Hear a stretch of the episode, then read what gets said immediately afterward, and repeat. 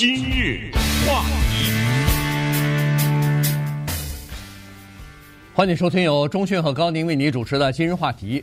呃，最近呢，在社会当中啊，其实有一些现象，大家应该能注意到哈，只不过没有具体的呃数字呃数字的这个统计或者说是来分析。但是今天呢，我们就来聊这样的一个现象啊，这个现象呢和现在的这个生活和现在的房屋市场啊都有关系。也就是说，现在。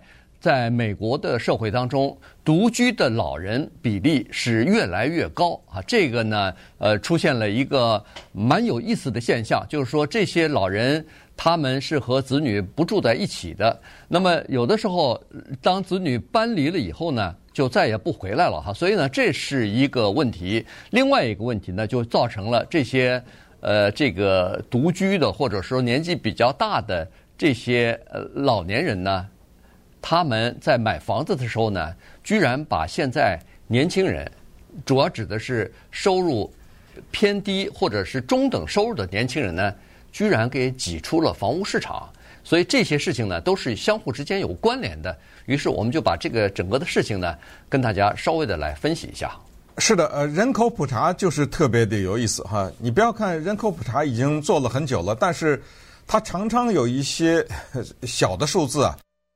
慢慢的，他来公布出来，然后慢慢的呢，我们就对我们旁边生活的人呢，增加一些了解。比如我问大家，你认识不认识这样一个人？就是这个人他自己住在一个房子里。注意，一开始我们说的是年纪比较大的人，什么老人，但是我们可以把这个年纪往下拉一点。其实我们现在说的这个老人是五十几岁也算啊，尽管一个五十一二岁的人。可能呃不承认他自己是老人，但是我们说的这个统计数字告诉我们的这个情况呢，就是从五十几岁就开始了。那你认识不认识这样的一个人？男的女的啊？他是自己住，然后你想一想，他是为什么是自己住？然后你再把这个数字呢放在我们接下来要跟大家讲的人口统计局公布的情况，这样看下来，你可能会有一个比较完整的画面，因为现在。流行这样的一个词叫做 “elder orphans”，这句话翻译成中文就是“老年孤儿”。啊，因为 “orphan” 这个字“孤儿”呢，我们一般的会跟孩子联系在一起，他带个儿嘛，对不对？实际上呢，现在这适用于很多的老年人的身上。那这个就让我们想到，不久以前我们刚讲过拜登过八十岁生日这个事儿，说啊，拜登他过八十岁生日，他还可能再选总统呢。因为背后呢，支撑着他想再选有十大原因，其中排掉那个他是白人这个原因以外啊，有九大原因。这九大原因呢，其中之一就是他没有独居啊，他有一个婚姻的状态，他膝下还有儿孙这一代的人，同时呢，他有特别活跃的社交生活，所以这个人呢。他可能是处在一个活跃的状态，他有可能再选总统啊等等，是从这儿讲起来的。但是有的时候独居是一种选择，有的时候是一种被迫。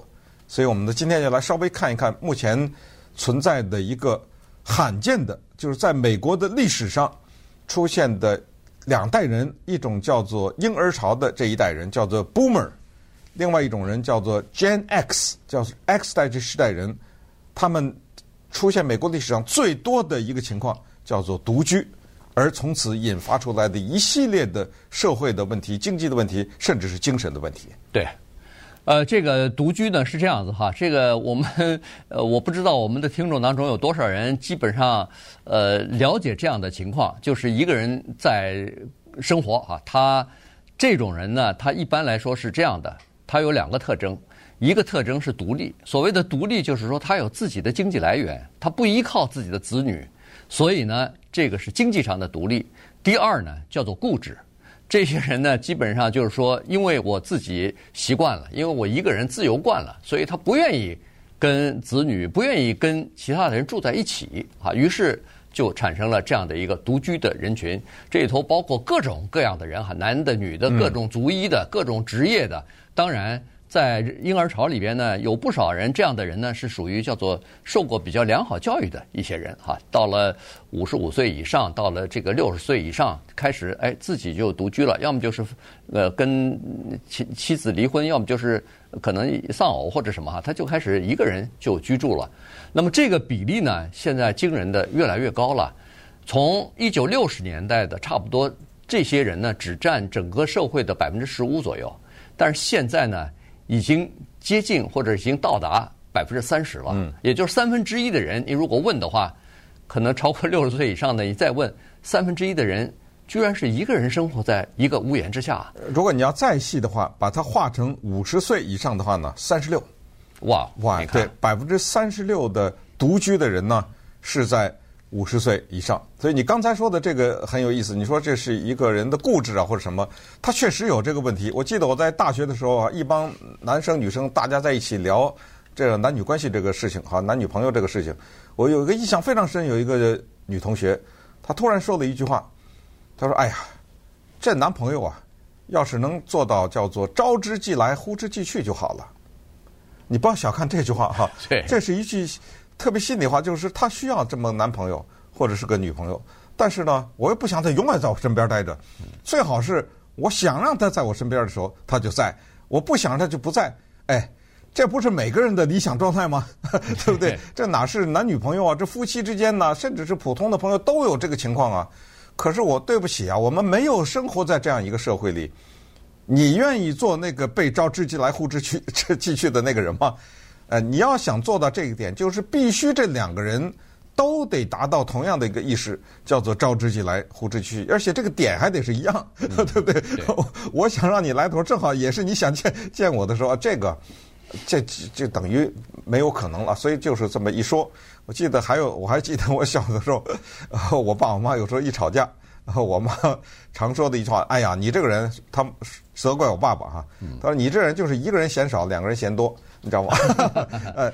这个也是个真理，没错知道吗？啊，也是一个真理，确实是，我觉得可以套用在几乎所有的人的身上。我们有很多的时候就不想旁边再有那个人，不管那个人是谁，但是有的时候 他就需要旁边有个人讲过话呀，什么之类的哈。对，呃，我我告诉你，这个不用不用回忆以前 哈，就在现在的这个社会当中，在咱们的身边，你我，其实我发现一个非常有意思的现象。你如果问一下。就咱们这个华人当中啊，当然现在都是、嗯、都是结了婚的人，然后夫妻都在一个屋檐下，并没有离婚，大家感情好得很，家庭生活完全正常。但是你再问一下的话，反正这个夫妻之间，如果上了五十岁、五十五岁，经常有人叫做，要不就是分床，要么就是分房间，已经不在一个床上睡觉了。呃，这个我是觉得。不一定是感情的问题啊，不不是，绝对不是感情的问题，它是一种生活方式的选择。对对，所以这个呢，实际上就因应了刚才所说的那句话，就是说，尽管已经结婚了三四十年了，生活在一起，大家都已经习惯了彼此了，然后也离不开彼此了，但是问题家里头呃说话呀、什么做饭呐、出去旅游啊，都是在一起。可是问题到了晚上，居然他们要自己跟自己，因为。这个时候的作息时间已经不一样了，没错。这个时时候的两个人的兴趣已经不一样了。两个人，有的人躺在床上，他需要看手机，呃，看看那个视频的时候还哈哈大笑呢。另外一个想要睡觉了，所以看手机还是小的，因为你知道不知道多少人家里的卧室里面有电视啊？对，你知道躺在那儿看电视的是这样的，对，是。我躺在这儿，我躺在枕头上，我的前边放了个电视啊，大，大电视。对。那下面就问题就来了。首先，先不说一个人要看，一个人不要看，就说俩人都要看，俩人都要看同一个吗？对，对不对？绝对不一样。呃，你这个世界杯现在来了，呃，你这个分床还有这个意义呢，就是说我们作息的不一样，是生活的习惯不一样。我要看电视，于是就产生了所谓的耳机，你知道吗？就是一个电视是没有声音的，没错。可是你耳机那个电视叭叭叭在那闪着，这个亮着，这东西，所以分床睡呢是在所必然，这个肯定是一个未来趋势。但是这个问题就在这儿，如果你不能接受这个事情，那这个关系才产生麻烦了。所谓不接受就是睡觉睡觉，看什么电视啊？麻烦了，你知道吗？因为。你破坏了另外一个人的幸福，对不对？不，在这种情况之下呢，那个人就不是分床了，就要到另外一个房间去了。他会溜出去，分床就是分房间啊。对，哪有一个房间？你说的有的时候一个有的时候一个呃两个翻身啊，或者什么。哦，当然当然，这个分房间就更多了。分床就是分房间，对，分房间就更多了啊。作息时间不一样，有有有的人一个人上班，一个人不是不上班，上上班的这个钟点不一样，或者是哈，或者说是这个。呃，起居的时间也不一样，什么的，有有人还打呼呢啊，所以这个对是是是，这个都会影响啊，所以这个是正常。但是我的意思就是说，呃，刚才说的哦，呃，招之即来，呼之即去，这不就招之即来，呼之即去了吗？对不对？还没达到那个境界，那个还那还得慢慢等啊。今日话题。欢迎继续收听由中讯和高宁为您主持的今日话题。这段时间跟大家讲的呢是美国的社会现象哈，就是独居的这个年长一点的人，我也不能说啊，五十岁现在已经不算年长了啊，这个算是中年人。呃，但是从五十岁以上划分呢，现在这个独居的人就很多了哈。从这个刚才所说的六十年代的一千五百万，现在已经到了两千六百万了，所以这是一个情况啊。另另外一个情况就是刚才所说的什么经济上的独立以及呃这个固执哈，其实还有另外一方面，其实我们都知道，就是呃美国人讲究的个性的这个叫做独立和个性的这个自由吧啊，他们是愿意不受拘束呃约束约束的哈，不受拘束的这样的生活，所以这个呢。居然是一代往一代传哈！你看，在今天我们看的这个文章当中，有一些就是，呃，父母亲呃离婚以后就开始独居。那么这个孩子在一个单亲的家庭长大以后，他也选择呃一个人生活。于是等他照顾自己年迈的父母的时候，帮他去做一些家里头简单的维修，换个灯泡啊什么的，呃，换个插销啊之类的。在这种情况之下，他们也想到，哎呦。今天的这个父母亲这个样子，就是明天的我啊。嗯，我自己大概也是在这种状态之之下生活啊。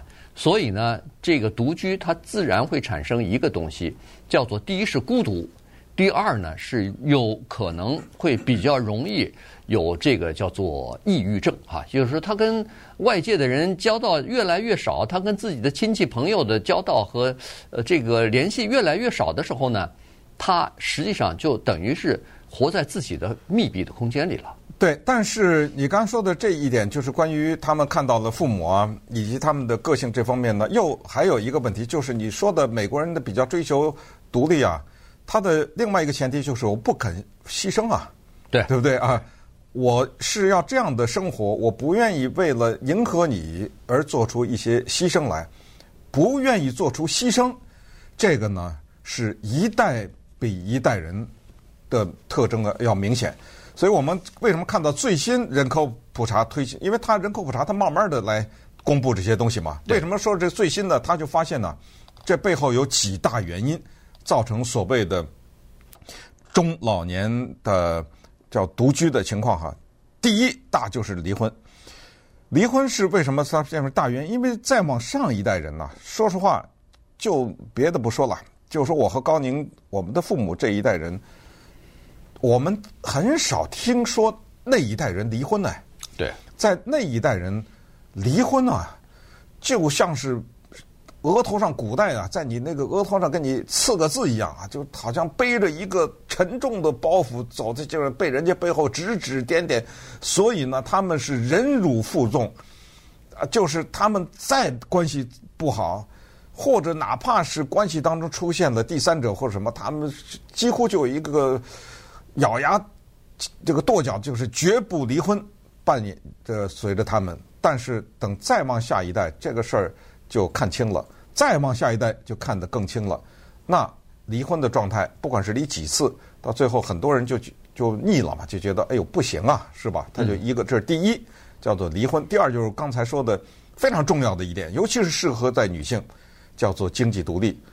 还有的女的比男的钱挣得多呢，对不对？对。谁还在依赖你？因为过去离婚还有一个麻烦就是，哎呀，这个东西本来咱们俩钱又不多，然后你这一离婚，这俩人钱都少了，知道吗？这个生活的方式受到嗯严重的影响，再加上考虑到孩子，算了吧，考虑到孩子，咱们就维持吧，等等啊。还有这个原因现在没了，或者说大幅度的减少。因为我经济不求你。还有一个第三个原因，就是我根本就没结过婚。哎，对，这就是第三个，就是排斥结婚这件事情。当然，很多的情况下也就没有孩子哈。就是一切呢，是考虑到我自己就这一辈子活着，我必须要首先满足一个人，那个人就是我自己，所以根本也就没结过婚。那如果你要再往下说呢，可能还有一个第四，就是关于受教育的问题。啊，受教育的程度越高啊，他越知道怎么安排自己的生活。知道吧？他就不太会说：“哎呦，我干嘛呀？我这一个人，我这个从早到晚不知道干什么。”他这个可能性就越来越小，但是他的排他性也越来越强，因为他受的教育程度越高呢，他越清楚自己干什么的时候，说实话，他也就不希望旁边有一个人在干扰他。嗯，你知道吧？这就一系列的麻烦。也顺便说一下，我在看我们的留言呢，你知道吗？嗯我们今天改讨那个讨论分床和分房算了，因为我看到我们这儿听众有的留言呢，在 YouTube 上是说呢，说分床的时间长了会影响感情，另外一个人说不会，这也挺有意思的。对，嗯。呃，其实就是这样哈，就是说一个人教育程度高了以后呢，他可能自主，就是自己的主意啊比较正啊，所以呢，在这种情况之下，他基本上不太迁就别人哈，当然也不能说是牺牲，双方之间各有自己的坚持。其实迁就不就是某种牺牲嘛，对不对？没错，没错。要我要牺牲我的这个，对不对？为了让你，你你看哈，这在这个文章当中，这是。这是《华盛顿邮报》吧？呃，在文章当中就有一个啊，五十几岁的一位女性啊，她是大学教授，然后后来她离婚十七年之后就一直单身呃住着哈。后来呢，因为工作的关系，从一个印第安纳州搬到呃密西根州吧，伊利诺，嗯，呃伊利诺州，哎，搬到密呃伊利诺州以后呢，实际上她就遇到了一个问题。到了一个陌生的环境当中呢，他就有孤独的问题，他就有这个呃，就是刚才所说抑郁的这个问题哈，就是说跟周围的环境、跟周围的家人朋友都离开了，你即使是跟人家联系，也只是打电话而已啊。于是他想什么办法呢？诶，他到附近去找一些当地的朋友去开始交朋友，开始。和这些新的朋友去玩去，他到哪儿找去？他到到 farmers market，到农夫市场去找。农夫市场去找，对。哎，这个挺有意思啊，就是说相互之间教育程度或者说是职业相隔的越远，没准还越能聊得来，因为相互之间不会因为某一个共同的东西争吵起来。是不是因为这个原因？呃，我觉得是这样啊。如果大家去过美国的农夫市场呢，你会发现那是一群非常独特的人。嗯。因为什么呢？因为我们很多的时候呢是去超市的，对啊，不会因为去买把葱或者买些白菜去跑到一个农夫市场。当然，我相信我们很多华人去，但是我这里特指的是老美，因为我到 Santa Monica 的农夫市场，我甚至到北加州前段时间是去年吧还是去，我也去呃逛了一下农夫市场啊。我发现那个农夫市场那个那一群人啊特别有特色。你要是那一群人的话，你容易交到朋友。首先，农夫市场它很多东西都是自制的，对。不是那个番茄啊，什么黄瓜是自己种，那肯定的。他那些什么蜂蜜呀，呃，还有一些什么果酱啊，什么之类的，都是他自己在家做的。还有酒呢，嗯，自己在家酿的酒，在那儿是漂漂亮亮的一瓶一瓶的。在农夫市场买东西都不是多少钱呀？哦，便便宜点行不行啊？都不是，都是聊天的，对，都在那儿聊着呢，根本是陌生人。当然，有的人去多了就都认识了啊。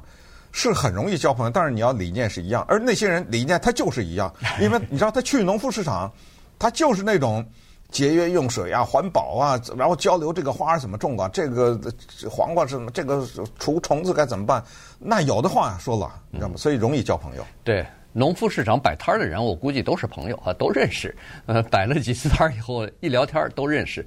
那卖东西可能有的时候都是以物易物了哈，你你给我一瓶酒，我给你一一盆花什么的，反正呃这个刚才所说这个大学教授哎在这儿交朋友了哎，然后就非常快乐啊，他呃有了这个新的朋友以后，你看这就是一种生活方式。你看这位 JQ 的留言哈，嗯、本人已离婚二十多年，很享受这种独居生活，每天都有很多事情要做，每天都很充实。对，确实是，嗯，呃。然后呢，他是这样子哈，就是说一个人在美国是这样，我我我在华人的家庭当中是不是这样呢？也可能是这样啊，但是还不一定。就是首先在这篇文章当中，我，非常欣喜的发现，说是亚裔这个独居的老年人是在所有的族裔当中最少的啊，这个比例是最低的。嗯、呃，这其实就证明了就是家庭观念啊，还有我们的文化传统。哎，我们的文化传统基本上。呃，从一而终嘛，哈，基本上这哦，在这儿等，呃，这个结婚以后基本上不是就是养儿防老啊，或者哎，然后跟家人在一起啊，反正就这这种情况啊，这是要么就是夫妻俩老夫妻俩在一起相依为命，要么就是呃，如果一个人的话，那可能就跟自己的子女住在一起，也有这种可能。但是你可以想象出来，在美国这个社会当中。基本上，你说是父母或者祖呃岳父岳母跟女儿或者是儿子那一家人住在一起的可能性非常非常小。哎，这就就是没可能了。对，那这这严重的冲突，你知道吗？对，如果稍微好一点的话，是住在比较近的地方啊，就是呃隔就是在同一个城市或者隔几个街区，这已经是非常非常好的情况。住在一个屋檐下，我反正还没见过啊，基本上没见过呃这样的情况。这可能跟呃这个文化传统不一样。好了，那就引来了另外一个事情，也就是说，当这些独立的。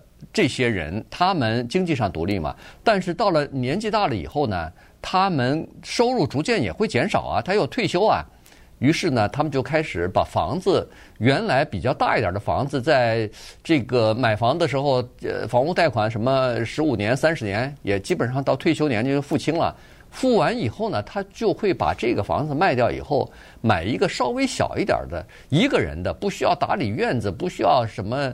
呃，除草的这些地方去，那这个呢，就产生了和年轻人，刚大学毕业的这些人，刚成立家庭的这些人抢房子的这个情况。呃，这个在我呃身边的比比皆是啊，就是这种我见到的一些老人呢，就说我的邻居吧，啊，这种啊都是我想想，几乎都是白人了哈，他们。那个年代了哈，现在我我的邻居越来越多的华人，就是他们搬走的时候呢，也都是这样的，也就是说年纪大了，比如说他有很多的选择，他选择的是搬一个从有的人是从独立屋搬到所谓 condo 啊或者 town home 这种，呃就不用什么剪草坪啊，就是就是就不用打理啊，这这种事情，还有的那个特别的具体的要求，一层就不能走楼梯了。是有位老太太，她就是本来她住的是两层楼的，她把她那个床啊什么都搬到一楼来，她那二楼她不再上去了，啊，就极为极少的情况下她才会，后来就搬到老人院什么之类，就干脆就不上二楼。这个都是到了一定的年龄呢，产生的一个问题，就是他们开始整个的生活的重心发生转变，然后就决定在最后的。这一段时间怎么度过的时候呢？他们拿着已经付清了的房子卖掉的现金去买房子去。可是这个市场啊，稍微小一点的这个房子，稍微便宜一点的房子，这个市场是属于谁的市场呢？在美国有一种人叫做 first time buyers，嗯，对不对？叫做首次拥有房子的人，个别的富二代咱不算啊。他们一般的是这个叫做起步房啊，他们的第一个房子，居然面临的要跟这些人去竞争去，所以这个又是由老年人或者中老年人独居引出来的接下来的这个话题。